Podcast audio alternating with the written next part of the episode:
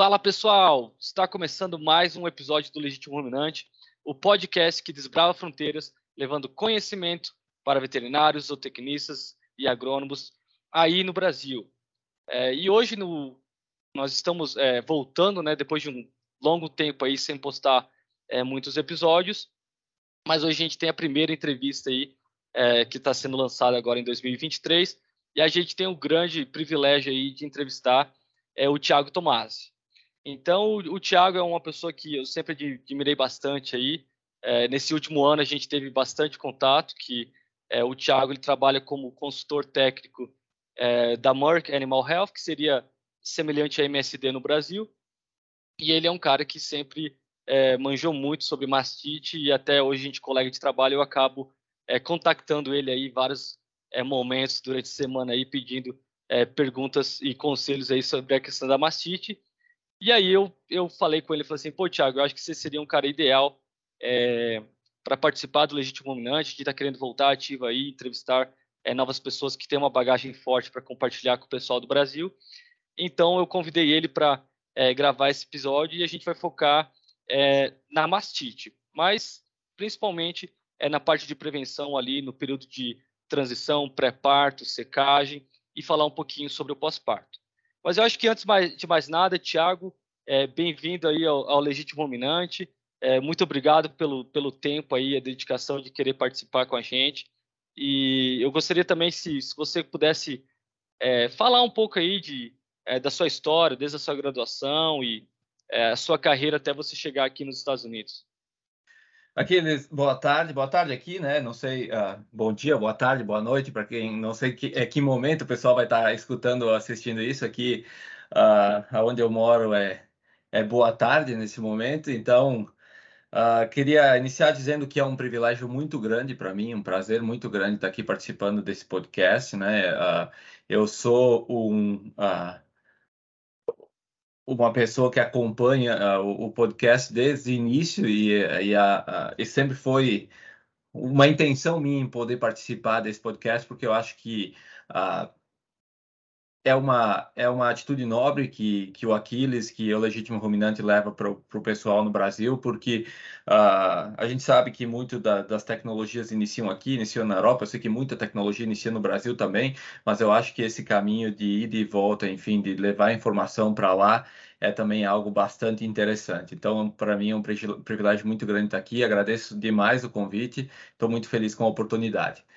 Uh, dando um pouco do meu background, né? Eu sou, uh, meu nome é Thiago Tomás, eu sou natural do Rio Grande do Sul, no Brasil, uma cidade pequena chamada Veranópolis, e eu cresci numa fazenda leiteira, num ranchinho leiteiro muito pequeno no Brasil, que era uh, dos meus avós lá, eles desde sempre tiveram as vacas leiteiras, e foi ali que eu uh, tive meu primeiro contato com a produção leiteira e talvez aí foi quando eu iniciei a minha paixão por essa área que eu trabalho desde então.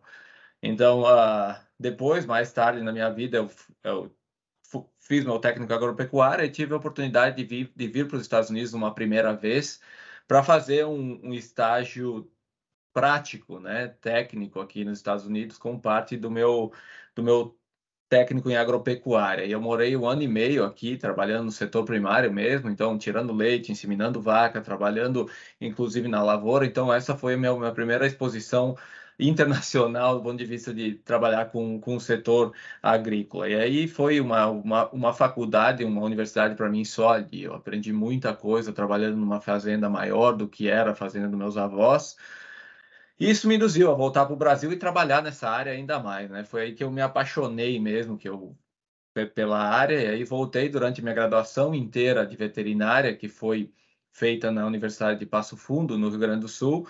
Eu todos os estágios que a maioria dos estágios que eu conduzi foi nessa área uh, de produção leiteira e mais especificamente na parte de qualidade do leite, né? Então trabalhei no SARL, no Conselho Brasileiro de Qualidade do Leite, enquanto no Brasil uh, enquanto fazendo né, o meu, uh, a minha graduação. Depois disso, uh, despertou interesse em mim trabalhar na área acadêmica, na área de pesquisa, e isso me levou a fazer o mestrado na Universidade de São Paulo, no campus de Pirassununga, onde eu trabalhei com o professor Marcos Veiga dos Santos, lá, que é bem conhecido na área de, de qualidade do leite no Brasil. E ele foi um dos meus mentores na minha vida lá, onde eu trabalhei com pesquisas relacionadas ao controle de mastite. Durante o meu mestrado, mais especificamente no controle de mastite subclínica causada por patógenos secundários. Isso me levou a fazer o doutorado, então parte do meu doutorado foi conduzida no Brasil, uh, no, no laboratório Qualileite, do professor Marcos Veiga, e parte do meu, do meu doutorado foi conduzido no Quality Milk Production Services da Universidade de Cornell, no estado de Nova York. E aí eu trabalhei mais especificamente com pesquisas epidemiológicas voltadas à mastite clínica. Uh, após o meu doutorado, isso eu formei em 2017 no meu doutorado, trabalhei na USP por um ano como um pesquisador associado dentro do laboratório Qualileite e nesse meio tempo recebi dois convites para trabalhar, para retornar a Cornell e fazer um pós-doutorado. Acabei optando pelo laboratório do professor Rodrigo, Rodrigo Bicalho, que então estava na Universidade de Cornell, e ali eu trabalhei com pesquisas também uh, epidemiológicas voltadas ao controle e prevenção de doenças infecciosas em bovinos de leite. Aí eu trabalhei com pneumonia, otite, metrite uh, e também mastite. Trabalhei durante três anos até surgir essa oportunidade de se juntar ao serviço técnico da Merck. Então, trabalho na Merck desde junho do ano passado, desde junho de 2021, e tem sido também um grande aprendizado e, ao mesmo tempo, fico feliz por poder estar contribuindo com a, a cadeia produtiva do leite dos Estados Unidos. É, e até é legal, Thiago, porque diferente de muitas pessoas, por exemplo, eu nunca tive experiência de trabalhar no Brasil, né, de ter o um contato a campo lá. Então você tem essa sorte, né, essa experiência de ter passado é, pela pós-graduação no Brasil, depois você teve a oportunidade da pós-graduação aqui também, é, você acabou de trabalhando lá no Brasil, você teve muito contato no pós-doc com a parte de pesquisa, é, e hoje você está é, liderando, é, lidando aí com, com, o pessoal no campo, então você acaba tendo todas as visões, né, que às vezes a gente acha uma coisa na academia, daí no campo é outra coisa, e, e a linguagem não se comunica tão bem, né? Então, acho que vai ser muito legal para você compartilhar sua experiência, é, tendo que você tem essa visão ampla aí e talvez é, puxar o que, que, seria mais interessante de cada um é, dos lados. E, e, como hoje a gente vai focar né, de, de, de, mastite, de saúde da glândula mamária, eu acho que a gente podia é, começar, Thiago, talvez falando assim o, o, o porquê que é importante, por que é, hoje a gente fala tanto de mastite, não só hoje, né? 10 anos, 20 anos, 30 anos atrás, e eu garanto que daqui 30 anos a gente vai continuar falando de mastite, né? Por que, que ela é tão importante? Quais são os impactos dela? Se você puder elaborar um pouquinho para a gente introduzir aí o, o, assunto de hoje. Excelente, Aquiles. Eu acho que é uma, uma excelente forma de começar a nossa conversa uh, falando né, do porquê que nós devemos controlar a mastite, por que, que essa é uma doença importante. Eu acho que toda vez que a gente entende o porquê, tudo se torna mais fácil, mais claro para a gente trabalhar no futuro. E sem dúvida, uh, a mastite é uma das doenças que mais afeta a bovinocultura leiteira e que mais impacta economicamente a bovinocultura leiteira, não só nos Estados Unidos, como no Brasil e no mundo inteiro. É uma doença que causa uh, um grande impacto econômico na cadeia, uh, muito pelo fato de que uma forma da mastite é uma forma mais difícil de identificar, né? Então, isso, e, e ao mesmo tempo, é a forma que pode causar maior, as maiores perdas em, termo, em termos de perda produtiva do, do, rebanho, né? Então é estimado hoje que ao redor do mundo, até uma publicação recente demonstrou isso, é, é, é, é foi reportado nessa publicação que as perdas econômicas associadas com a mastite podem gerar de 20 a 30 bilhões de dólares ao ano ao redor do mundo. Então, uh, só por esse dado a gente já consegue entender o tamanho do rombo que a mastite pode causar numa fazenda leiteira. E dentro dessas perdas, a principal é, como a gente falou, perda do potencial de produção da vaca, é o que a, a vaca vai deixar de produzir no futuro, né, que muitas vezes é difícil de contabilizar, perdas em relação à questão de tratamento e serviço médico veterinário, que às vezes é necessário, uh, leite descartado, uh, mão de obra extra, e uh, descarte dos animais, né? O custo com reposição de um animal que tu acaba descartando e outros custos indiretos que são difíceis de contabilizar, por exemplo, o impacto da mastite na questão reprodutiva, que também é um custo grande que muitas vezes é difícil de contabilizar. Mas por esses dados já dá para entender que a mastite é sim uh, uma doença importante, altamente prevalente, que custa muito para o produtor, pro produtor leiteiro. É, e muito legal que você, que você trouxe essa questão da, da parte reprodutiva também, né? Que às vezes a gente pensa, ah, a mastite vai, é, vaca não produz leite, eu vou ter que descartar aquele leite e acabou ali. E, e na verdade, o, o efeito deletério, né, o prejuízo vai muito além, né? Então, é, agora, esses tempos atrás, o, o, Eduardo Ribeiro, que é outro brasileiro que trabalha na Universidade de Guelph, ele estava compartilhando alguns da dados sobre doenças uterinas e doenças não uterinas e o impacto na reprodução.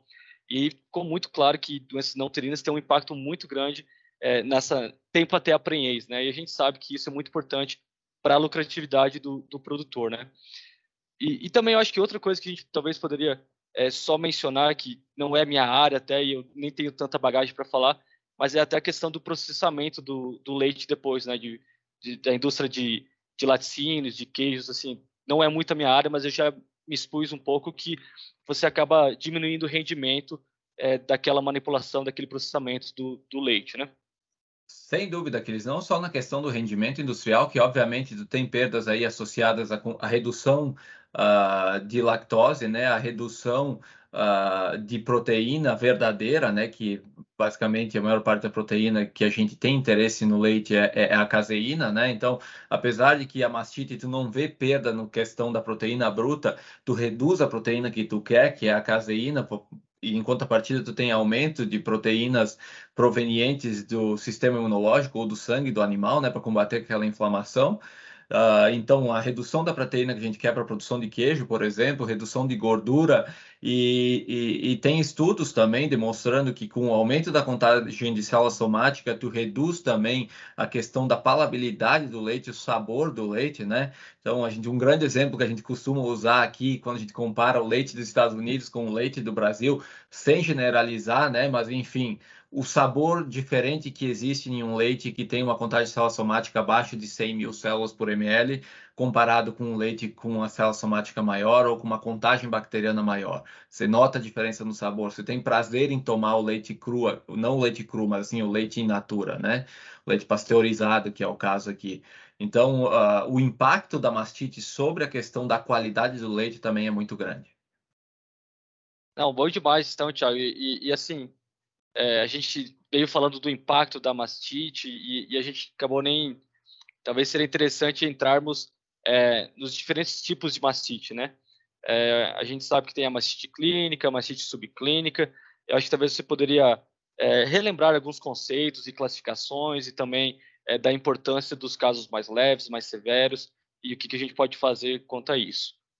Excelente, não, eu acho que é, é, é um bom tema para a gente abordar aqui, para a gente uh, investir o nosso tempo. Então, a gente pode classificar a mastite assim de uma forma ampla de duas formas principal, quanto à forma de apresentação da mastite e quanto ao agente causador da, da doença, né? Então, quanto à forma da mastite, a gente pode classificar essa doença quanto a uh, como mastite clínica ou mastite subclínica. No caso da mastite clínica, é quando a gente tem sinais evidentes, palpáveis, possíveis de ver a olho nu no animal, né? Então ela é clinicamente visível, ou seja, você vê a alteração das características do leite, você vê a alteração das características do ubre, a vaca muitas vezes tem um, envolvimento sistêmico, e dentro da mastite clínica é comum a gente categorizar a mastite clínica em três uh, em três graus de gravidade, né? Em três níveis de gravidade. Então, a mastite leve é quando a gente observa somente alterações das características do leite da vaca e nenhuma outra característica ou alteração física no animal. Então, a presença de grumos, a presença de coágulos, a alteração da cor do leite, mas o Uber apresenta-se de forma normal, assim como a vaca não tem nenhum efeito visível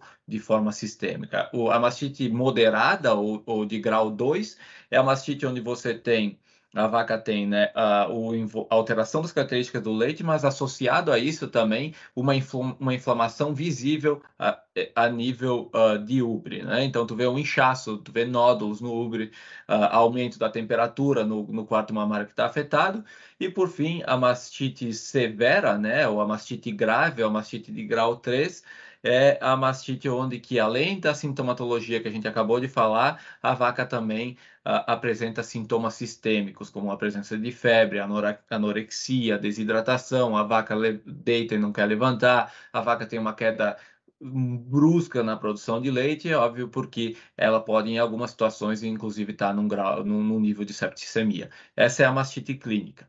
A mastite subclínica é quando a vaca tem a infecção intramamária, porém, uh, essa infecção não é visível a olho nu. A gente não consegue identificar essa mastite a não ser que a gente faça testes específicos. Tem um teste que pode ser feito em nível de sala de ordenha, que é o de CMT, né? Para identificação, e é um teste bem subjetivo, ou o teste de contágio de célula somática, ou o teste ouro, nesse caso, que é a identificação do patógeno por cultura microbiológica, né? Então, a gente não consegue ver essa mastite, mas ela está causando perdas de produção, perdas de qualidade do leite, uh, enfim, e outros uh, custos ou, ou, ou, efeitos indiretos nos animais. Então, essa é a classificação da mastite quanto à forma de apresentação, clínica ou subclínica. Por outro lado, a gente pode classificar a mastite também quanto ao agente causador, entre mastite contagiosa e mastite ambiental. E nesse caso, uh, o que diferencia uma forma da outra da mastite contagiosa ambiental é a fonte primária uh, o, o, o, reservatório desse patógeno que causa a mastite. Então, se o reservatório do patógeno é o ambiente, a mastite normalmente é ambiental. Então, dentro desse grupo tem alguns determinados patógenos. E dentro da mastite contagiosa é a mastite que é transmitida de vaca a vaca, onde a, a, o, a fonte principal de infecção ou do patógeno é o ubre de ou o teto de uma vaca infectada. Certo. E, e Tiago, até você comentou, eu acho que talvez é, você poderia dar sua opinião que que, que nem tem muita, muito sistema de ordenha que tem a questão da condutividade, né? A condutividade, ela ajuda também a detectar animais com mastite subclínica, com, com célula somática muito alta, sem sintomatologia clínica, ou ele fica mais é, acurado, vamos dizer, porque a minha exposição que eu tive, a experiência, foi que, que não era um sistema muito bom. Talvez aquela marca em particular, enfim, é, principalmente para célula somática, a turma não gostava muito. É, qual que é a sua experiência quanto a isso? Assim, Aquiles, como qualquer outro teste de identificação, quando a gente tá, está identificando, por exemplo, aumento de contágio de célula somática ou algo uh, que leve à identificação da célula somática, que é o caso do, uh, do, do, teste de condutividade, na verdade, o teste de condutividade ele, ele, ele é identificado por meio, ele é ele é baseado por meio de diferenças na carga elétrica do leite. Então, quando tu tem diferentes componentes no leite do que o normal, tem diferenças na carga elétrica, né? Então, tu tem mais uhum. produtos da inflamação, isso vai alterar a carga elétrica do leite, ali tu faz uma... E, e, e pela extensão dessa, dessa diferença de carga elétrica, tu tem como fazer um... Uh, uma indicação subjetiva de quanto é a, so, a contagem de célula somática daquele animal. Mas tanto a condutividade elétrica, quanto o teste de célula somática, quanto o CMT, são testes indiretos para a identificação de uma infecção, correto? Então, uh, a presença de inflamação nem sempre é o indicativo de infecção, apesar de que na mastite, a maior maioria das vezes, quando a gente vê um, um, um processo inflamatório na glândula mamária, uh, a causa disso é um agente infeccioso. Uh, então, quanto mais inflamação a glândula mamária tiver, mais fácil para o teste detectar. Então, de condutividade elétrica, de contagem célula somática ou de CMT, quanto mais células somáticas tiver, quanto mais inflamação tiver na glândula mamária, mais fácil de identificar. Mas, assim, uh, a melhor forma para identificar a presença ou a, a etiologia da mastite no seu rebanho é por meio da identificação da bactéria que está causando. Quais que são as bactérias mais prevalentes no seu rebanho? Então, existe uma subjetividade em todos os testes uh, que indicam inflamação. Uh, e aí vai, depende muito da, da experiência que cada pessoa tem, ou até mesmo da qualidade de cada equipamento para identificação mais precisa da presença de uma infecção. É um bom demais. Então, se quiser matar a charada, tem que fazer cultivo mesmo para você, é, pelo menos determinar qual que é o patógeno, entender o que está acontecendo no rebanho. E, e, esses outros métodos é mais talvez para identificar alguns animais e, e, e oportunidades para tratamento. É, talvez seria isso? Exatamente. O que a gente procura, na verdade, é ter alguma ferramenta para apontar quais são os animais que estão em risco de ter uma infecção intramamária, seja ela por patógeno uh, ambiental, patógeno contagioso, enfim, quais. Uh, isso é um indicativo para dizer essa vaca está com alguma coisa, ela está com uma inflamação da glândula mamária. Agora, se esse é um problema ou um problema prevalente na fazenda, é preciso uh, é preciso fazer uma investigação mais apurada para saber contra o que a gente está brigando, né? Então, enfim, identificar o patógeno, porque existem diferenças na forma de controlar a mastite de acordo com o patógeno que está causando a maioria dos casos de mastite no rebanho. Não, bom demais, Thiago. E acho que talvez acompanhando o raciocínio que você vem falando do, dos diferentes patógenos e que é uma forma de a gente identificar né, a mastite, eu acho que principalmente essa questão do patógeno é importante para você determinar seu plano de ação. Por exemplo, você pode ter lá um, um caso, um rebanho com, com salassomate de 500 mil, com é, então bastante casos clínicos também, mas pode ser de uma origem ambiental ou de uma origem contagiosa e talvez a sua estratégia de lidar com aquilo vai mudar. Então você, poderia abordar talvez quais são os principais? Eu sei que são bastantes patógenos, mas quais são os principais e e aonde que ele se enquadra, se é mais ambiental, se é mais contagioso, só para a gente abordar esse, esse, aspecto também da mastite. Com certeza, Aquiles. Eu acho que, ah, assim, tem uma publicação que diz que já foram identificados mais de 140 patógenos em casos de uh, mastite em vaca, 140 espécies de bactérias causadoras de mastite. Então, existe uma abrangência, um leque muito grande de potenciais patógenos que causam mastite. Mas se tu pegar um apanhado da revisão da literatura, você vai ver que uh, a maioria vai cair em menos de 10 espécies que causam mastite. Então, uh, dentro de 10 espécies. Então, dentro dessas principais espécies, a gente tem os patógenos primários, e os patógenos secundários. O que diferencia os patógenos primários dos patógenos secundários é o quanto de prejuízo uma infecção por aquele determinado, por aquele determinado microorganismo uh, pode causar no rebanho, né? Então, dentre os patógenos, e, e assim, dentre os prejuízos principais estão o potencial em causar mastite clínica, né? Uh, o potencial em causar altas reduções na produção e em reduzir a qualidade do leite do animal. E, obviamente, né, o potencial de acabar matando o animal em decorrência da infecção. Então, dentre os principais patógenos primários, a gente pode destacar uh, os principais patógenos contagiosos, né, que dentre eles Staphylococcus aureus, Streptococcus agalacti, micoplasma, talvez os principais patógenos uh, primários contagiosos aí. Então, dentro desses, esses são todos patógenos gram-positivos. Uh, além disso, temos os streptococcus ambientais, né? Então, dentro dessa classe uh, se enquadram principalmente Streptococcus ubris e Streptococcus disgalacti, que são streptococcus ambientais diferentes de Streptococcus agalacti, que é um patógeno estritamente contagioso e que tem a glândula mamária como, como o único. Uh, tem alguns estudos que demonstram que não é o único, mas sim o principal, uh, a principal fonte, o principal reservatório, e, e, e, os coliformes, né? Então, dentro dos coliformes são as bactérias que têm como origem as fezes das vacas. Então, dentro desse grupo, a gente pode destacar os principais como uh, Escherichia coli e Klebsiella.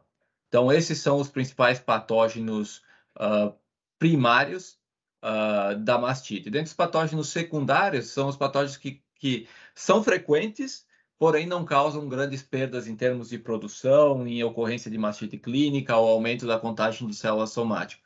Então, dentre esses, os principais são uh, as diversas espécies de Staphylococcus coagulase negativa e Corynebacterium. E aí, o principal dentro desse, talvez o Corynebacterium bovis. E, e até, eu acho que é importante que dentro desses antibióticos, às vezes você olha o sinal clínico ou, ou o caso daquele rebanho e você não sabe onde é que está o problema. Então, você fazendo o cultivo, você consegue talvez identificar, né? Ah, é, é de origem ambiental, eu preciso focar no barracão dos animais, no manejo de limpeza da, da ordenha, da entrada.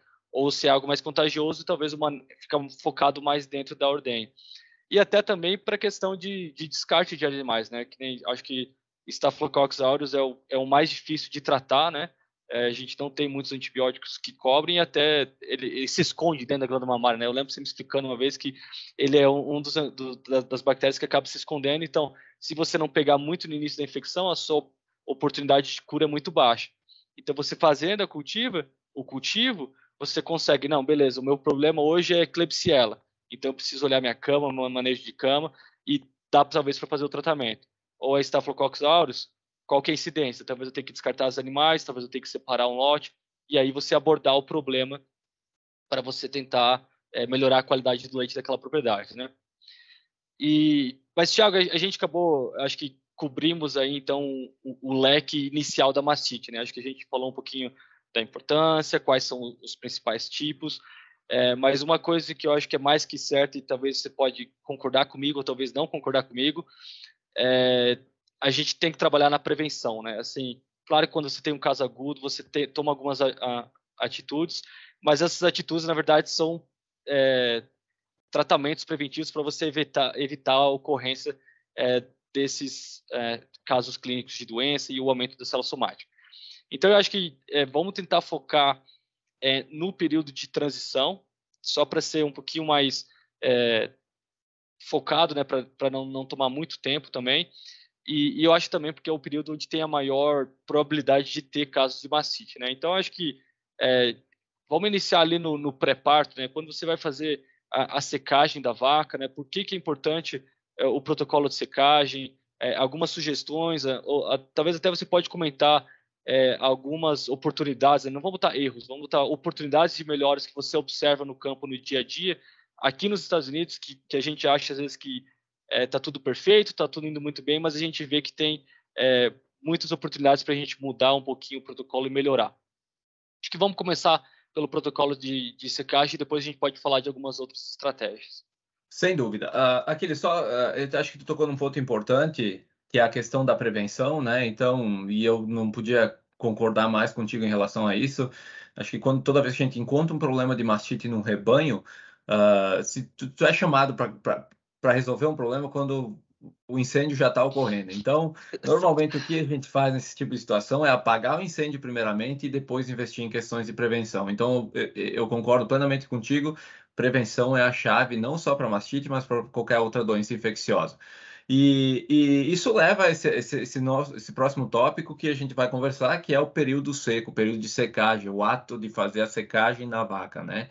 Uh, o período seco tu sabe muito bem, é um período de extrema importância para o animal, né? Então, para uh, ah, restabelecimento da, daquele tecido secretor da vaca durante o período seco. Tem diversos estudos demonstrando que se você obedece um período seco adequado no animal, uh, a tendência dele produzir mais leite na lactação futura ou manter a produção dentro do que a gente espera é maior do que não fazer um período seco ou fazer um período seco extremamente curto. Então é um período de extrema importância fisiológica para o animal, né? Isso acho que a gente todo mundo concorda em relação a isso. Agora, a, a, o momento da secagem, ou o momento que envolve aquela, aquele período importante, essa prática de manejo importante, ela engloba diferentes uh, práticas de manejo, né? A gente pode botar assim. É o momento em que a gente tem a oportunidade de fazer uh, a vacinação do animal para determinadas doenças, inclusive vacinação da vaca, uh, visando fortificar o colostro uh, dessa vaca, né, para o bezerro que, que vai vir a nascer aí dentro de 45, 60 dias. Então, essa é uma, uma, uma oportunidade para isso. Inclusive, fazer um protocolo adequado de vacinação para prevenção de mastite uh, causada por coliformes, mais especificamente por, por, por, por E. coli, né? Então, tem diversos produtos que, ou diversas marcas de vacina utilizadas para fazer uh, a vacina J5, né?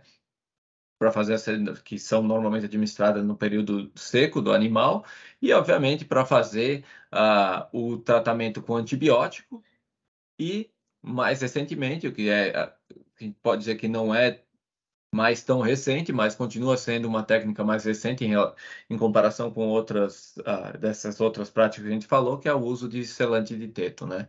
Então, uhum. tudo isso é administrado durante esse período, é feito durante esse período e tem extrema relevância para a saúde futura uh, desse animal. E, e, assim, parte do que a gente faz aqui, tu sabe muito bem disso, que a gente tem trabalhado junto, inclusive em algumas fazendas, é ir para a fazenda, e eu acho que essa é uma das, das limitações que a gente encontra, é ir na, na fazenda e, e explicar para o funcionário a importância desse período, a importância dessas práticas de manejo que a gente atua aí.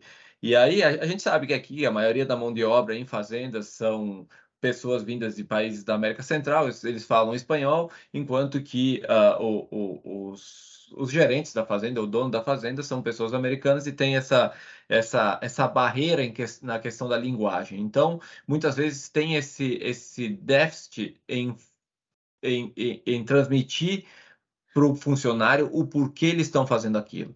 Uh, tem essa limitação, né? Por que, que é importante fazer isso, é, esse procedimento de secagem de uma maneira correta?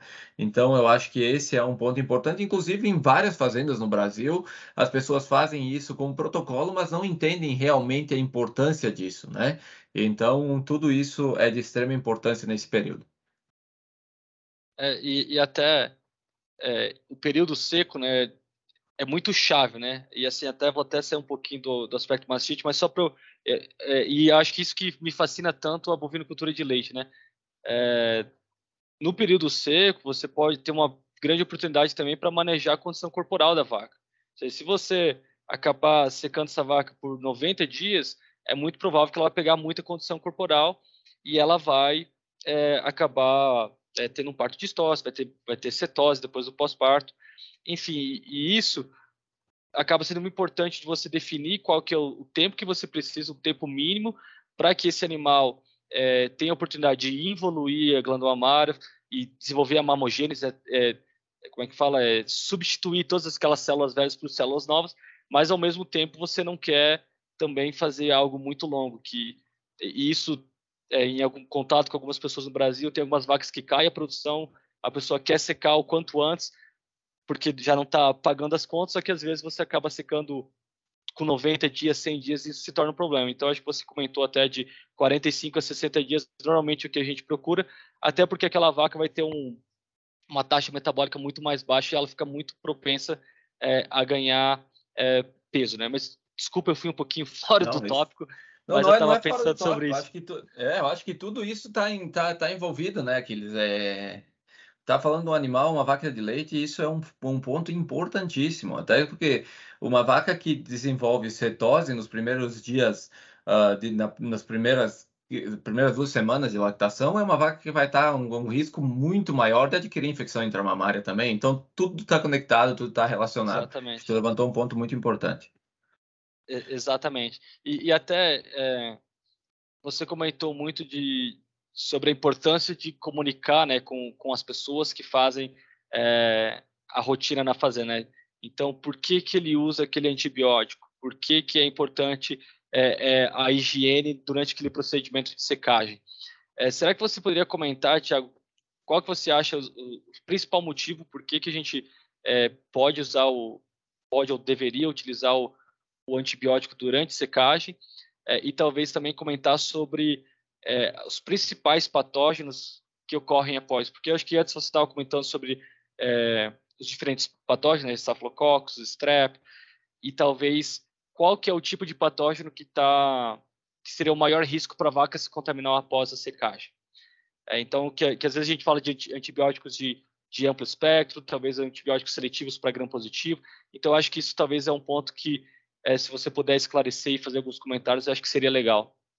Não, sem dúvida. Uh, bom, o que a gente eu, eu procuro sempre abordar quando eu estou fazendo esse, esse contato com pessoas que estão fazendo esse, o procedimento de secagem é, é, e, e, fazer eles entender o porquê estão fazendo aquilo é que uh, tem dois motivos pelo qual a gente seca a vaca, né? Principalmente. Um deles, e o principal, no meu ponto de vista, é, é, é, é tratar infecções uh, que estão ocorrendo naquele momento.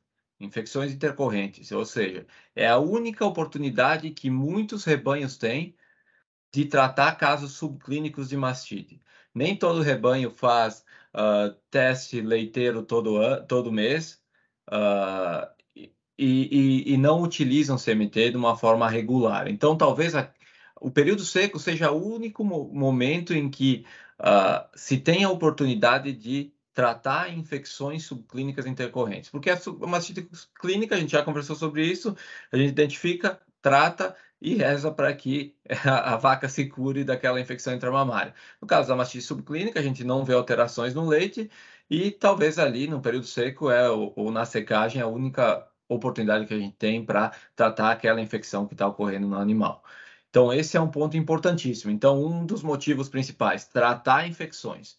O outro ponto é prevenir infecções de ocorrer, principalmente infecções que possam e venham a ocorrer aí nas primeiras duas semanas pós-secagem. apesar de os antibióticos eles terem uma concentração maior do, do uh, princípio ativo, né, uh, já está bem uh, publicado, já está bem conhecido que Uh, aquele produto não vai proteger a vaca durante o período seco. É, é, o manejo que a gente tem com esse animal após a secagem e também o uso de selantes que a gente vai falar daqui a pouquinho. Mas então esses são os dois principais motivos. A gente quer tratar infecções e a gente quer prevenir infecções. Mais de 95% das infecções intramamárias subclínicas que essa vaca vai ter no período seco, na secagem, no momento da secagem, desculpa, vão ser causadas por bactérias gram-positivas. Uh, dentre as bactérias gram-positivas, streptococcus ambientais, uh, espécies de estafilococcus, uh, estafilococcus aureus, muitas vezes streptococcus agalacti. Essas são as bactérias gram-positivas que vão estar tá causando infecção no momento da secagem, que muitas vezes a vaca não tem nenhum episódio de mastite clínica ou um episódio de mastite clínica mal curado, e aí é, é o momento que a gente vai ter de tratar aquela infecção. Né? Então, mais de 95% vão ser causados por bactérias gram-positivas. Menos de 5, 3% podem ser causadas por bactérias gram-negativas. Tem publicações demonstrando que existem algumas espécies específicas de E. coli, ou, por exemplo, até de, uh, de Klebsiella, que são mais adaptadas à glândula mamária, que podem causar casos subclínicos. Mas isso é extremamente raro. Uh, então, muitas vezes a gente pensa, preciso tratar a vaca no período seco estritamente com um antibiótico de amplo espectro. Na verdade, a gente, uh, um antibiótico efetivo, de baixa resistência e que é de curto espectro, né, que atua principalmente contra bactérias gram-positivas, é o suficiente no período da secagem, desde que a gente faça um procedimento de secagem uh, adequado.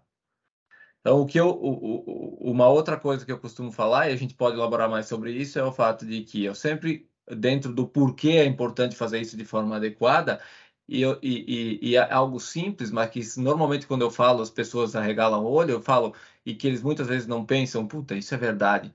Uh, é o fato de que a única maneira de que uma bactéria pode entrar na glândula mamária e causar infecção é pelo aquele pequenininho canal que está na ponta do teto, que é o canal do teto. Essa é a única forma que a bactéria vai causar uma mastite no animal.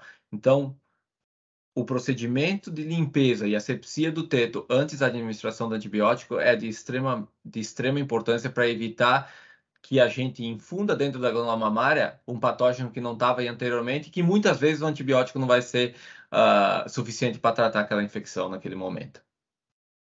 É, não, é muito bom, Thiago. Acho que você super pertinente todos os comentários e, eu queria apenas adicionar uma coisa que eu sempre gosto de, de, de na verdade, lembrar assim o pessoal na, na fazenda de a vaca de leite em, em lactação, né? Ela está nessa rotina. Todo dia ela vai lá para ordenha duas, três vezes. E quando ela vai para ordenha, faz o pré-dipping, faz o, o, toda a limpeza pós-dipping e tira todo aquele leite. Ou seja, ela passa por um ciclo de limpeza, contato com desinfetantes, oportunidades para limpar e, combater essas bactérias pelo menos duas ou três vezes ao dia.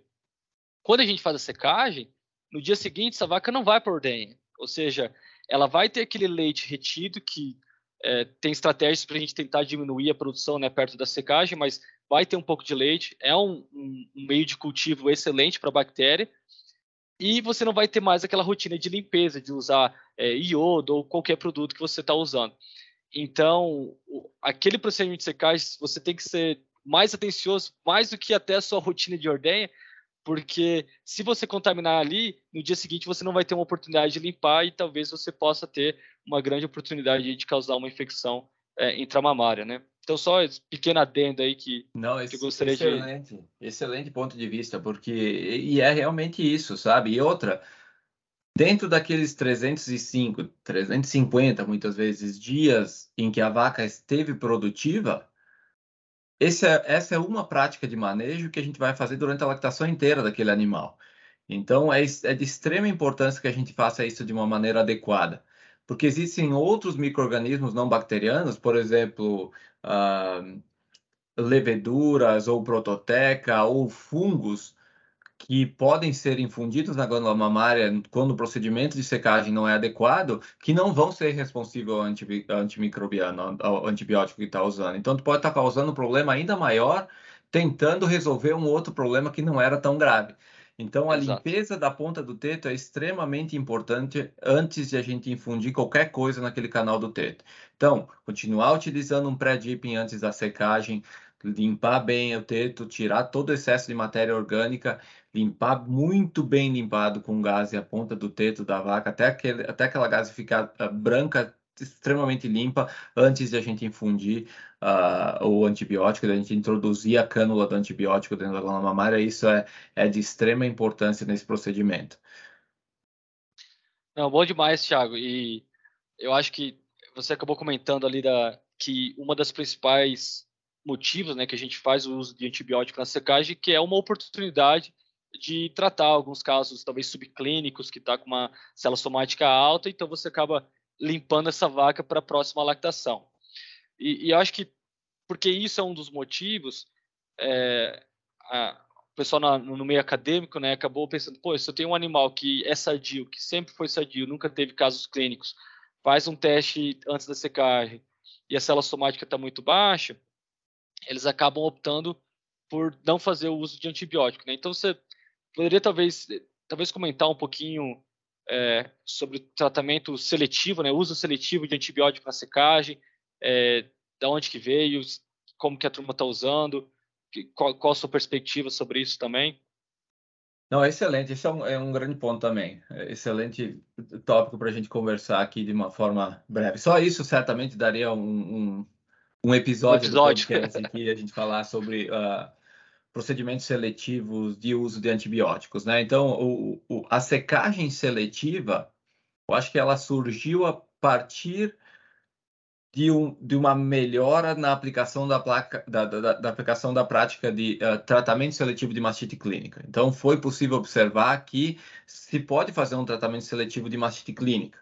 Isso é um tema para outro momento, mas enfim, é possível selecionar alguns animais a receber, alguns casos a receber antibiótico, dependendo do patógeno, dependendo da presença do patógeno, sim ou não, naquele momento.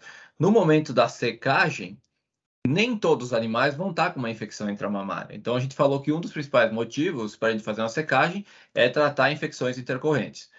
Uh, nem todos os animais vão estar com uma infecção intramamária. em fazendas com um bom manejo uh, de controle de mastite, eu diria que vão ter aí 20% dos quartos mamários, menos de 20% dos quartos mamários, menos de 30% muitas vezes, vão ser um pouco mais conservativo aqui, uh, eles vão estar com uma infecção intercorrente e são, esses são os quadros que vão se beneficiar do uso de antibiótico, né? Então, uh, hoje tá, uh, é crescente a adoção de protocolos seletivos de secagem de vaca. Primeiro ponto, não é para toda fazenda. Isso é fato e não é algo que pode ser implementado em toda fazenda, porque tem algum, alguns critérios que tem que ser levado em consideração. Por exemplo, se a fazenda tem uh, histórico de patógeno contagioso, por exemplo, Streptococcus agalacti, não é uma fazenda elegível para isso. Infecções por Staphylococcus aureus tem que estar muito bem controlada, tem que ser uma fazenda com baixa contagem de célula somática, tem que ter uma fazenda com um bom manejo uh, de ambiente de período seco e inclusive de ambiente de período uh, de lactação do animal. uh, tem que ser uma fazenda que tenha uma boa saúde ou integridade física dos tetos das vacas, né? Porque a gente sabe que a hiperkeratose é uma porta aberta para a entrada de bactérias. Então, nem primeiro ponto, nem toda fazenda é elegível para adoção de um protocolo de secagem seletiva. Uh, em fazendas que uh, podem adotar esse, esse programa de forma segura, que, são, que é o oposto do que a gente acabou de falar, uh, elas se beneficiam muito do programa, podendo reduzir, inclusive, o uso de antibiótico em 60%, 60%, 70%. Então, uh, nesses casos em específico, qual que é a forma de identificação desses animais para secagem seletiva? Normalmente se utiliza uh, o histórico de contagem de célula somática do animal, né? Então, normalmente, animais com célula somática inferior a 200 mil células por ml é o que seria mais adequado e que não tiveram mais do que um caso de mastite clínica durante a lactação. Então, esses são os animais que seriam elegíveis. E, claro, existem sistemas de secagem seletiva que são baseados em resultados de cultura microbiológica. Então, é coletada a amostra antes da secagem. Se aquele quarto mamário ele uh, estiver livre de infecção, essa vaca ela for uma vaca de baixa saúde somática, uma vaca com boa integridade física no ubre e uma vaca que não tenha tido mais do que um episódio de mastite clínica, uh, aquele, aquela vaca não, ela, ela é elegível a não receber antibiótico. Muitas vezes essa, essa seleção pode ser feita em nível de quarto mamário, mas aí sim é dependente da cultura. Se for dependente de célula somática e casos de mastite clínica, inclusive uh, no Dairy Comp, aqui nos Estados Unidos, existe um módulo específico do Dairy Comp para secagem seletiva com base nesses critérios. Uh, então, você, faz a seleção dos animais para receberem antibiótico ou não. Um ponto que eu sempre ressalvo, que acho que é de extrema importância, é de que se você não for administrar antibiótico na secagem da vaca, uh, o uso de selante é uma regra. Ou seja, a gente não vai estar tá tratando infecção, mas a gente vai estar tá, uh, introduzindo algo na, no, no, teto da vaca para servir como barreira né, a, a, a uma inflamação, uma potencial infecção que possa ocorrer durante o período seco. Ah, e, assim, 100% que você falou é extremamente preciso e acho que o, o, o, que muita gente pensa, assim, acho que todo mundo estaria bem de acordo com você. E eu, eu também acho interessante que, é, mesmo que não é para toda fazenda, tem um pequeno grupo de fazenda que talvez se beneficiaria, é que nem você começou, você pode chegar até 60% de redução ali do uso de antibióticos, mas você pode brincar ali naquele, né? Então tem, tem fazendas que faz 10% das vacas não recebem é antibiótico, ou 15%, 20%. Então você pode ser um pouquinho mais conservador, mas ao mesmo tempo você também reduzir um pouco de, de uso de antibióticos e tem é, vários é, motivos por que isso seria interessante, além do economizar o antibiótico, mas também talvez diminuir a pressão naquele rebanho sobre resistência anti, uh, antimicrobiana, né, que isso eu acho que é algo que a gente sempre acaba comentando é, na atualidade mas é, é legal que o produtor acaba tendo essa flexibilidade de quão agressivo ele quer ser na seleção dos animais que não vão receber o antibiótico. Né? É, eu acho que aqueles, a gente está caminhando para isso. Se a, gente, se a gente tirar alguns países da Europa como, como referência, por exemplo, a Dinamarca, a Holanda, se eu não me engano, hoje em dia tu não pode mais utilizar antibiótico que não seja justificado, ou seja, usar antibiótico em todas as vacas sem ter um teste prévio não é mais permitido nesses países. Ou seja, tu só pode usar antibiótico nas vacas em que uh, ou nos casos que vão se beneficiar disso. Então, a secagem seletiva em, em determinados países europeus já é uma realidade. Por pressão pública, uh, é possível imaginar que em um futuro uh, a gente tenha que fazer isso em qualquer lugar do mundo. Hoje, Uh, nos Estados Unidos a gente não tem essa regra, no Brasil a gente não tem essa regra, não tem esse, é, essa lei né, que, que exige isso, mas não dá para descartar que isso possa vir a ocorrer. Então a gente se usar os antibióticos de uma maneira mais sensata, de uma maneira mais, mais adequada, assim, do ponto de vista de não estar tá usando onde não, não é necessário, eu acho que, eu acho que é, é traz benefícios para a fazenda. Mas, por Com outro certeza. lado, fazendas que utilizam protocolos seletivos de mastite, eh, de, de, de, de protocolos seletivos de secagem, uh, são fazendas que precisam estar sempre mais alerta do que as outras fazendas. Ou seja, você tem que monitorar de uma forma muito bem adequada o que está acontecendo com essas vacas uh, no pós-parto, porque Uh, se eventualmente a gente não está usando antibiótico na secagem, não está controlando adequadamente os patógenos que estão aí, você pode estar tá introduzindo um problema daqui a pouco na fazenda que vai ser muito difícil de ser uh, resolvido. É, e tem que levar em consideração também toda a questão de ambiente dos animais, é, qualidade das forragens que está dando, é, a questão nutricional, é, estresse térmico, tem ventilação, tem aspersores, é, tudo isso acaba aumentando né, a, o risco de desenvolver casos de mastite, e daí você acaba sendo um pouco mais agressivo, ou tendo que ser um pouco mais agressivo no uso de antibiótico. Mas, mas uma coisa que você comentou, Tiago, que você realmente sugere a questão do, do selante, né? É nesses casos quando você faz o, o, a terapia seletiva.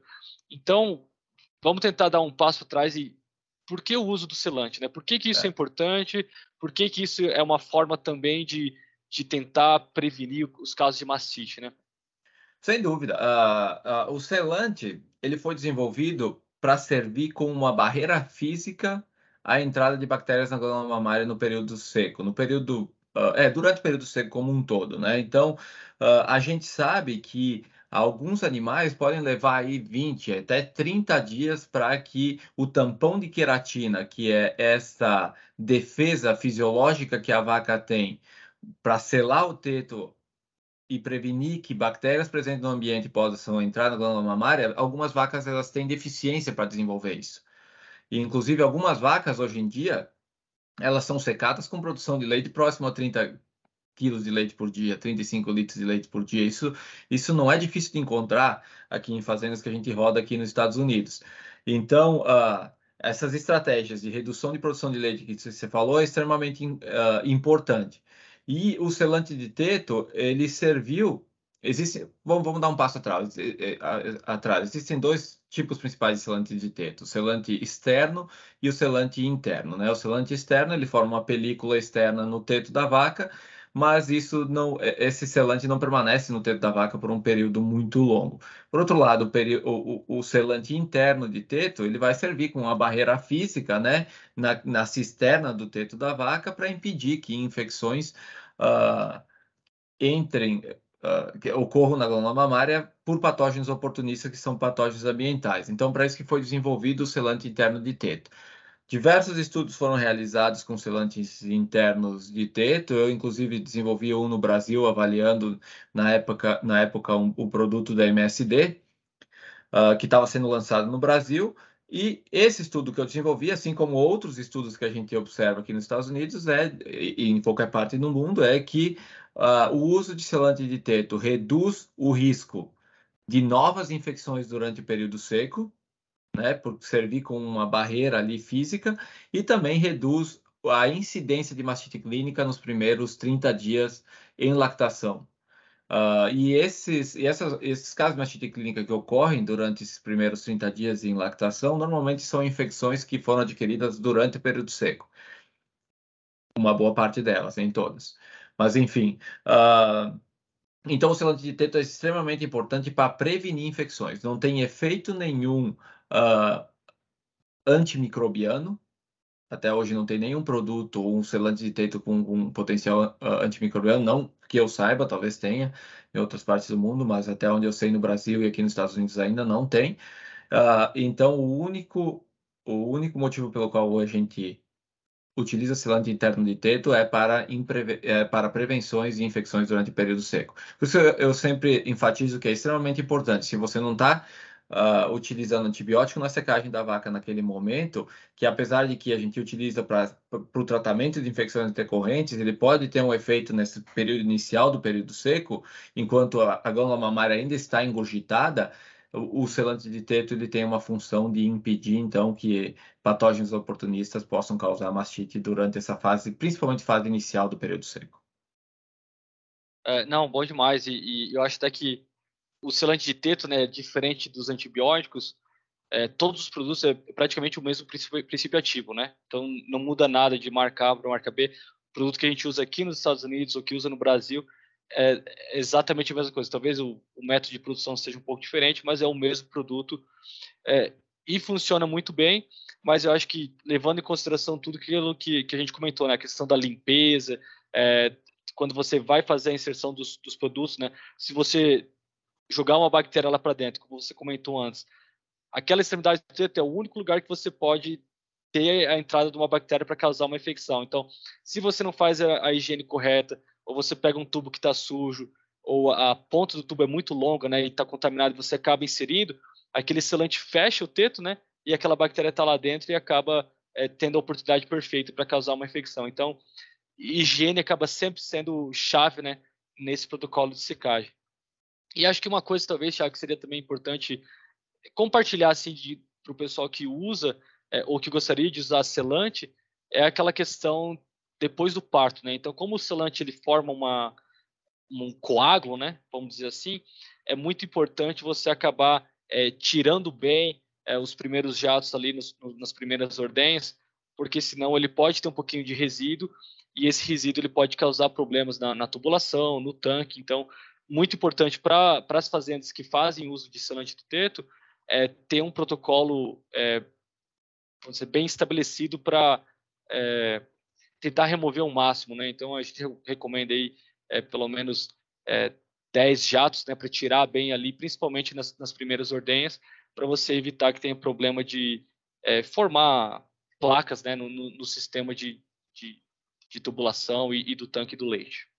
Exatamente, e não só na primeira ordenha, a gente é importante enfatizar que a gente precisa eliminar esses primeiros jatos. Como tu falou muito bem, talvez eliminar aí de 10 a 15 primeiros jatos na primeira ordenha, você vai tirar aquela maior a maior parte desse selante que ficou ali na glândula mamária, no, no teto da vaca, que é onde a gente quer realmente quer que o selante permaneça.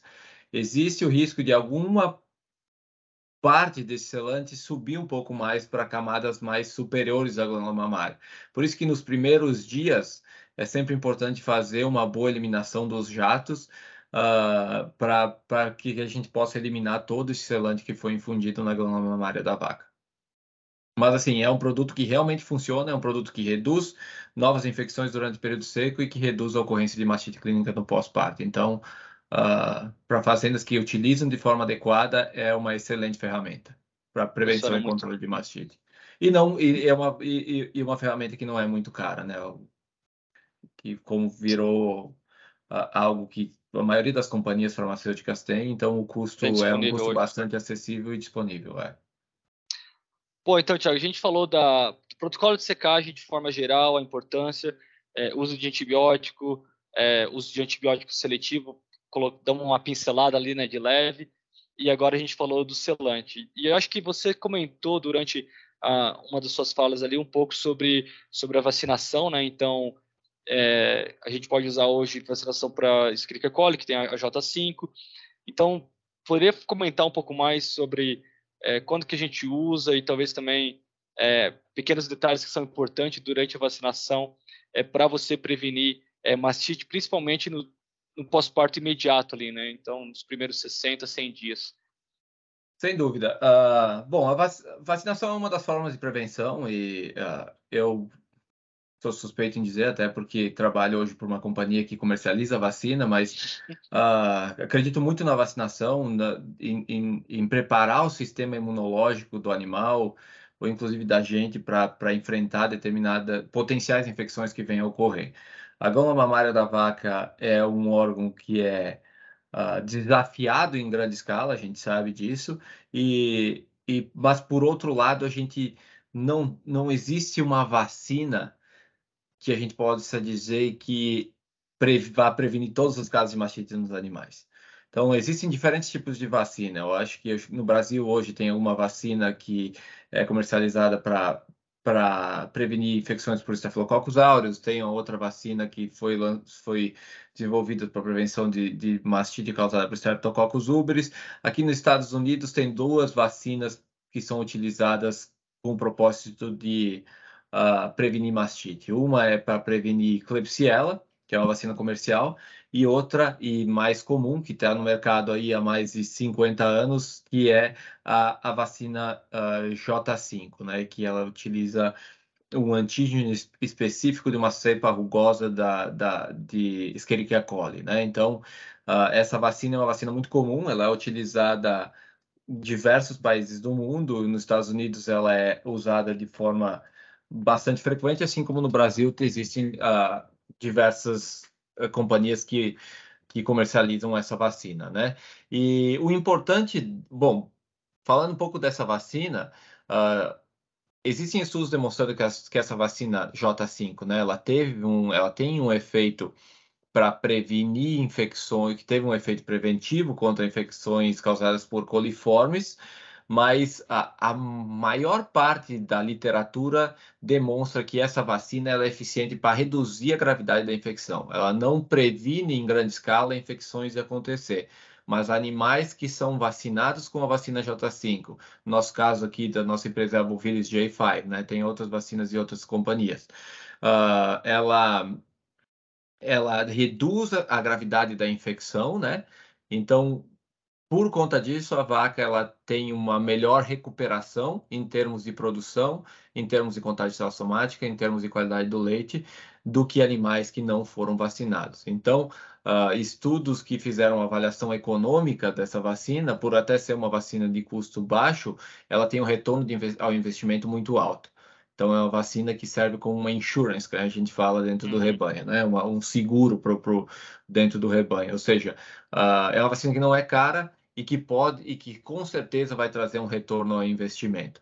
Por outro lado, é uma vacina que é uma das poucas vacinas em que a gente tem que uh, administrar no animal mais do que uma vez para ela ter um efeito específico. E existe um período entre as vacinações, entre as administrações, que deve ser seguido para que a vacina seja eficiente, que a vacina seja efetiva, né? Então, o que se recomenda dentro dos estudos uh, uh, que foram realizados, né, é de que estudos imunológicos foram realizados é que uh, independente da marca da vacina que você está utilizando, que as administrações ocorram dentro de um intervalo de 60 dias.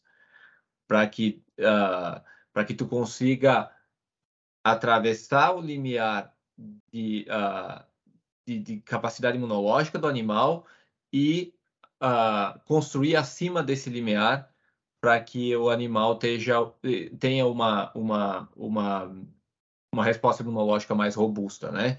Então, se você fizer uma vacinação, por exemplo, uh, no período seco e fizer a outra vacinação 90 dias depois, essa, essa vacinação que você vai fazer 90 dias depois é como se você estivesse iniciando uma nova onda de, de, de estimulação Exato. imunológica. Então, se, se administra a primeira, você tem uma curva nesse sentido. Para quem estiver olhando o vídeo, vai, vai conseguir ver. Tem uma curva nesse sentido. Na segunda administração, você vai ter uma, uma estimulação imunológica ainda maior que vai ser construída em cima daquela fundação que você fez.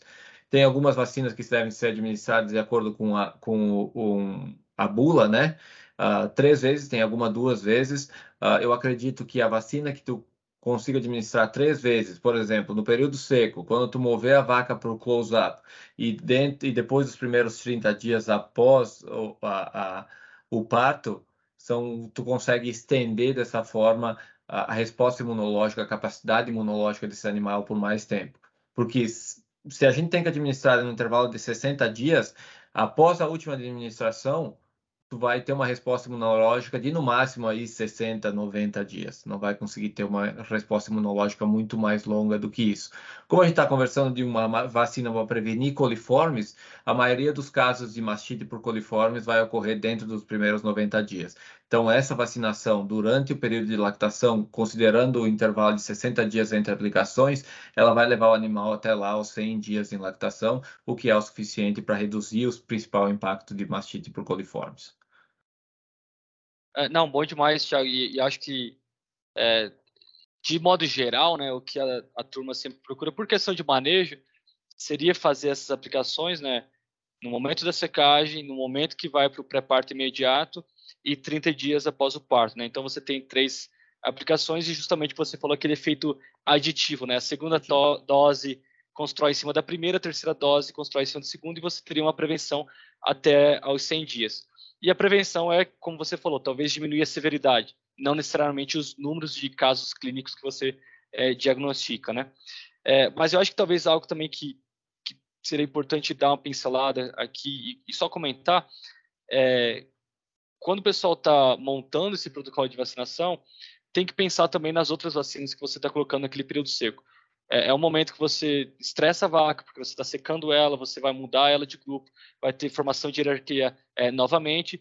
E, e por questão de manejo, de facilidade de trabalho, a gente quer fazer todo o manejo naquele dia.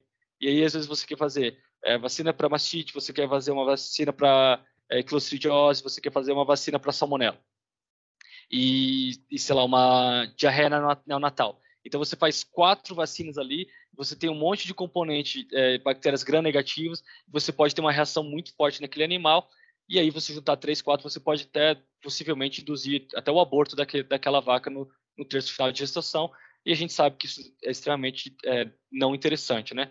Então, talvez, muito importante trabalhar com o veterinário, se você é veterinário, levar em consideração esses intervalos, né, de, de cada vacina que você está utilizando, para evitar é, colocar três doses de vacinas gram-negativas no mesmo momento, né? Então, tem algumas fazendas que a gente trabalha aqui que acaba sugerindo uma semana antes da secagem faz tal vacina, ou uma semana depois da secagem, justamente para evitar é, essa carga tão pesada em cima da vaca, né? Exato. O que a gente recomenda é não utilizar mais do que duas vacinas gram-negativas no mesmo momento, até porque o, o, o, procedimento, a prática da vacinação já é um, já é um, um fator estressante para o animal, né? E a gente sabe, quando a gente toma uma vacina aí que é mais pesada, a gente fica meio bambo aí por um, um ou dois dias. Agora imagina tomar duas ou três vacinas com o mesmo potencial de, de causar uma, uma reação inflamatória muito grande para o animal, não é nada bom. E tu comentou que pode inclusive causar aborto, e não só isso, mas também, se não causar aborto, muitas vezes o que acontece é pelo fato de animal estar tá em um nível de estresse muito grande ou um nível inflamatório muito grande decorrente da vacina naquele momento, que você vai prejudicar algumas vacinas o, o, efeito de algumas vacinas, o efeito preventivo de algumas vacinas que tu está procurando no ato de vacinar a vaca, né? Então, esses, esses pontos que tu levantou são de extrema importância de ser considerado. A, a, a resposta imunológica né? não, não, vai ser a mesma, é aquilo que você está tá buscando. Bom, beleza, Thiago. Eu acho que a gente comentou vários aspectos ali do, do, do pré-parto, o que, a gente pode é, fazer, talvez, é, para evitar é, a mastite, ou talvez tentar diminuir, né? Porque a gente sabe que mastite vai estar presente, é, independente de, da melhor fazenda que você for trabalhar. Talvez agora movendo um pouquinho para o pós-parto, né? Então, eu estava vendo até esses dias um, um artigo e mostra é, 40% dos casos de doenças ocorrem nas primeiras três semanas, 60% nos primeiros 60 dias e aí depois de 100 dias quase não tem doença. A vaca vai ter talvez uma laminite, talvez um caso esporádico de mastite.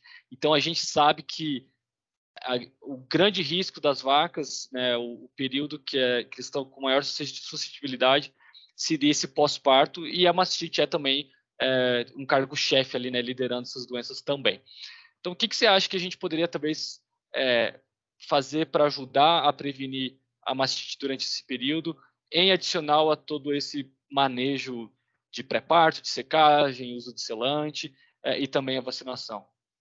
Sem dúvida, eu acho que o mais importante que a gente tem que enfatizar e procurar ao máximo é prover conforto para o animal, né? Eu acho que se o animal ele, ele estiver num estado de conforto, três, três pontos importantes eu acho que eu posso falar nesse uh, nesse ponto, nesse período de transição ou início da lactação, que é extremamente importante. Uh, higiene, eu acho que é fundamental, é fazer o dever, é fazer o dever de casa. Então, higiene de instalação, higiene do funcionário que trabalha ordenhando a vaca, higiene da sala de ordenha, higiene dos corredores, isso é, é de extrema importância. Então, higiene uh, é, é, um dos pontos. Uh, nutrição, dos animais, né? A, a nutrição é a base uh, do, do, do, da saúde do animal também, né? Então, prover ao animal uma boa nutrição para iniciar aquela lactação de uma forma adequada e conforto, né? Vê que os três estão conectados, então conforto para o animal, conforto de cama, uh, conforto durante a lacta, durante a ordenha. Então, ser uma ordenha calma, não, não, não fazer com que o animal se estresse, que a ordenha seja um, um momento de estresse para aquele animal. Então, conforto um ponto importante, nutrição é a base de tudo para a produção de leite e, uh, e higiene. Higiene em qualquer um dos, uh, dos setores de produção desses animais então, se tu fizer esses três pontos durante esse período inicial da lactação, durante esses 100 dias que tu comentou, certamente não só a mastite será reduzida, mas também uh, outras doenças metabólicas que possam ocorrer durante, metabólicas infecciosas, né, que possam ocorrer durante esse período. E também eu acho que vai trazer um melhor conforto, inclusive para os trabalhadores que estão aí, que vão estar, estar trabalhando num ambiente mais uh, favorável, né? mais prazeroso, onde não precisa estar tratando animais a todo tempo e o fato simplesmente de estar trabalhando em um ambiente onde você vê um monte de animais doentes, isso já por si só suga a tua energia, né? Então, acho que seguindo esses três pontos é possível obter sucesso e ser, e ser uh, proativo no meio de produção. E, e é um efeito dominó, né? Então, que nem se a vaca nutricionalmente ela não está bem, não é só que a produção de leite dela não vai estar alta, talvez o, o sistema imunológico dela não vai ter uh, uh, as proteínas, os aminoácidos que, que precisa para produzir os anticorpos, e aí, consequentemente, você pode ter um caso de metrite, e essa vaca acaba não comendo mais ainda, aí depois tem cetose, tem um deslocamento de abomaso, acaba aumentando o risco de metrite, de mastite também. Então é aquele efeito dominó, né? E... Em cima de tudo isso, você quer que essa vaca fique prenha, né? Para produzir leite na lactação seguinte. Então é um negócio complicado. Exatamente. E, e, e tudo isso está relacionado, né? Que nem a gente, em, em, algum momento ali, eu comentei da questão da, é, dos dados do, do, Eduardo Ribeiro lá, que, que mastite está relacionada é, com a, uma baixa fertilidade, né? Um aumento de tempo até, até prenhez. E a gente sabe que quanto mais demorar para essa, essa vaca parir, menos tempo ela vai ficar é, proporcionalmente no pico né, de produção, e aí ela acaba sendo é, menos rentável. Né? É, mas eu acho que, é, que, é, que, era isso aí, Thiago, talvez é, para a gente finalizar aí, é, talvez como mensagem final, também é extremamente importante fazer o diagnóstico precoce, né? Eu acho que você quer identificar esses animais o quanto antes para você fazer o tratamento com antibiótico. E, e, uma coisa que eu gostaria que você talvez comentasse aí, antes de a gente finalizar, é talvez explicar um pouquinho sobre a diferença entre terapia de curta duração, terapia de longa duração e também é, o que, é a cura, né? Eu, eu, sei que você tem alguns dados bem legais de, de, cura bacteriológica, que é diferente de cura. Então, se você puder é, elaborar um pouquinho nesse aspecto, eu acho que seria bem legal para a turma apreciar isso também. Não, certamente. É, o tratamento, o, o tratamento de mastite durante a lactação ou até programas de controle de saúde da glândula mamária durante a lactação, também daria mais um tópico aqui para a gente estar tá conversando um, um, bom tempo.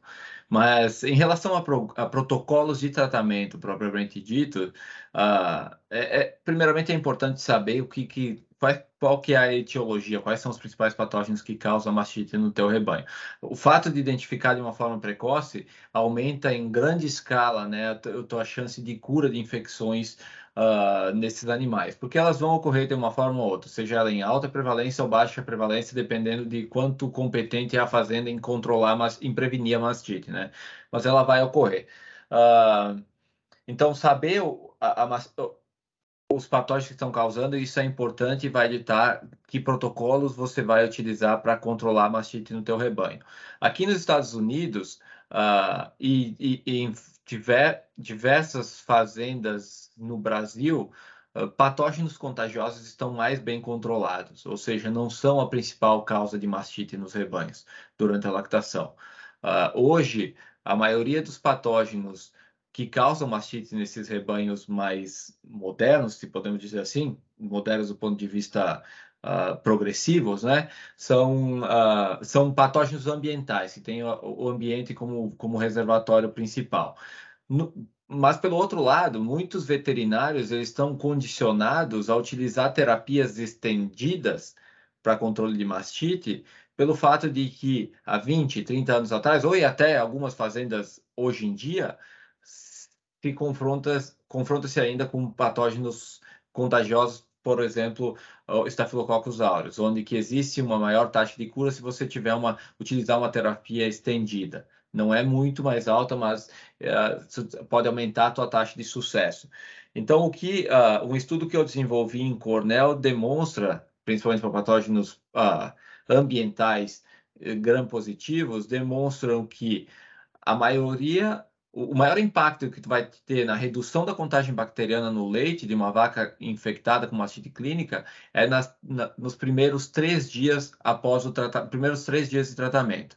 Então, assim como eu, tem outros pesquisadores de renome no mundo que, que também uh, estão caminhando para essa mesma para essa mesma ideologia de que não é necessário mais tu fazer um tratamento de mais do que três dias. Muitas vezes você vai numa fazenda e estão utilizando um tratamento de oito dias para mastite clínica, ou até vão parar de tratar quando param de ver uh, sinais, in, uh, os sinais inflamatórios da mastite. Continuam tratando todos os dias até o sinal, até a mastite desaparecer. Inclusive, num estudo que eu desenvolvi no Brasil, teve fazendas que utilizaram, que administraram antibiótico na glândula mamária da vaca por 15 dias num estudo de caracterização de mastite clínica. Então, uh, isso não traz benefício nenhum. Se o animal não tiver uma taxa de cura nos primeiros três ou quatro dias de infusão de antibióticos, é muito difícil que essa vaca vai responder ao antibiótico. É uma potencial candidata a se tornar crônica.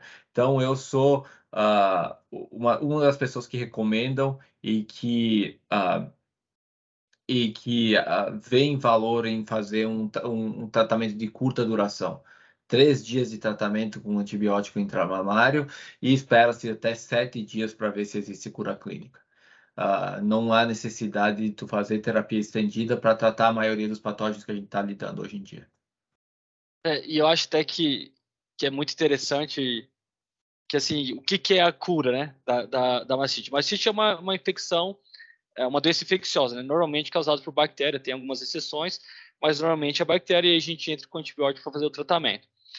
Porém, é, e acho que você tem uns dados bem legais sobre isso, você inicia, inicia o tratamento com antibiótico, é, você faz a cura bacteriológica, você acaba matando aquela bactéria, vamos dizer que era um caso de, sei lá, Streptococcus. Você matou o Streptococcus, Streptococcus não está mais lá, porém, é, as células que estavam combatendo aquela infecção, as células somáticas, o processo inflamatório ainda está naquela glândula. Então, você ainda tem grumos, e eu acho que isso talvez é um dos motivos que o pessoal tem tanto, é, talvez, preconceito ou dúvida de partir para um, um, um protocolo de curta duração, porque no terceiro dia, essa vaca ainda tem grumo.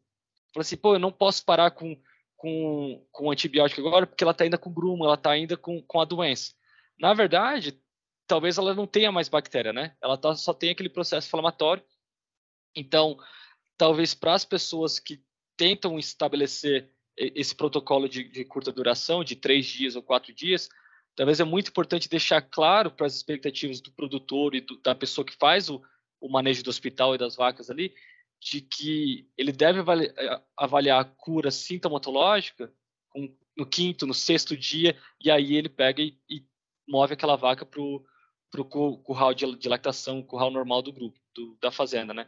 Então, eu acho que isso talvez é um, é um é um problema, mas não é, né? Mas entender que tem dois tipos de cura, né? A cura bacteriológica e a cura é, sintomatológica e é, cura e, clínica. A cura clínica. E, e, tudo isso eu aprendi com você, Thiago. Estou só parafraseando aqui, não, é, que eu lembro não, excelente, que em alguns é encontros. Não, acho que esse é o ponto importante. Acho que muitas pessoas confundem a diferen... Uh, confundem a inflamação com infecção, né? É a mesma coisa que quando a gente tem gripe, muitas vezes a gente está curado da infecção, mas continua apresentando aquela tosse chata por um mês depois da gripe ou da que tu teve, por conta de que a gente ainda, o, o sistema imunológico ainda está reagindo àquela infecção anterior ou àquela inflamação que teve anteriormente. Da mesma forma é com a mastite. Então, uh, a inflamação, a infecção normalmente ela é ela é eliminada antes da inflamação. Então, você elimina a bactéria, mas os sinais inflamatórios levam um pouco mais de tempo. Então, é importante entender isso. E é por isso que a gente é condicionado. Muitas vezes eh, existem fazendas que administram antibiótico até a, até a, a, vaca não apresentar mais sinal inflamatório. E muitas vezes o que está causando aquela inflamação é, é, a própria lesão que tu está causando por infundir uh, uma cânula todos os dias na, no teto daquela vaca. Então, isso é um ponto importante de ser levado em consideração, e, sem dúvida. E também, assim, perda de dinheiro, né? Você está utilizando antibiótico de forma exagerada, você tem um período de carência até poder colocar aquela vaca, você acaba prolongando aquilo e aquele leite que você poderia estar vendendo para o laticínio, você está tendo que, que, descartar. Então, o aspecto econômico também é muito importante né, nesse conceito da curta duração contra a longa duração. E aumentando o risco de resistência, sem dúvida. Né? Com certeza também. Bom, Thiago, eu acho que era isso aí. É, eu só tenho a agradecer aí pela nossa conversa. Eu acho que se deixasse, nós conversávamos mais umas três horas, que eu sei que você é bom de conversa e, e você tem também muita bagagem para compartilhar com a turma mas eu acho que a gente programou aí para os 40 minutos e já deu um pouco mais que isso, né? Mas eu, eu queria agradecer de, de coração aí o, o, tempo, eu sei o quanto você é ocupado aí, mas é, é muito legal ter alguém que, como você, que tem essa exposição, que está trabalhando num ambiente diferente e compartilhar é, alguns tópicos, alguns conceitos e também algumas realidades é, com o pessoal que está lá no Brasil, que eu tenho certeza que vai ter muita gente que, que vai gostar é, muito de escutar todos isso. E, e, tem muitos conceitos que o pessoal já sabe, mas é sempre bom dar uma relembrada, é, é, bater aqui na cabeça, re, relembrar aquele conceito e, e voltar a aplicar na, é, no dia a dia, né? Não, sem dúvida. Agradeço muito pela oportunidade. Eu acho que, ah, como eu disse, eu ah, sou um fã do, do, do legítimo ruminante e ser fazer parte disso agora é um, é um privilégio muito grande e estou à disposição para eventuais oportunidades que venham ocorrer no futuro.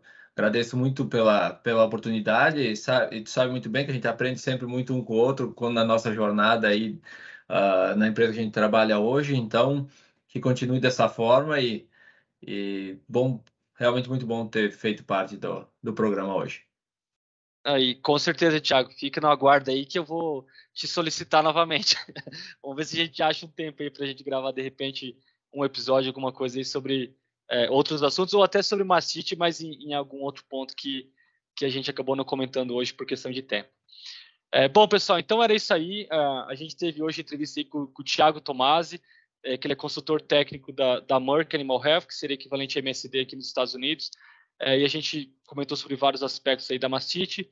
É, não esquece de seguir a gente lá no Instagram, arroba Legítimo Ruminante. Você pode mandar lá uma mensagem no privado com alguma sugestão, alguma crítica, que a gente está sempre tentando é, trazer informações relevantes aí e perspectivas de, do pessoal que está trabalhando com gado leiteiro aqui nos Estados Unidos, para você que está aí no Brasil também na lida, que a gente sabe que os desafios são, são parecidos e a gente pode aprender é, nos dois cenários.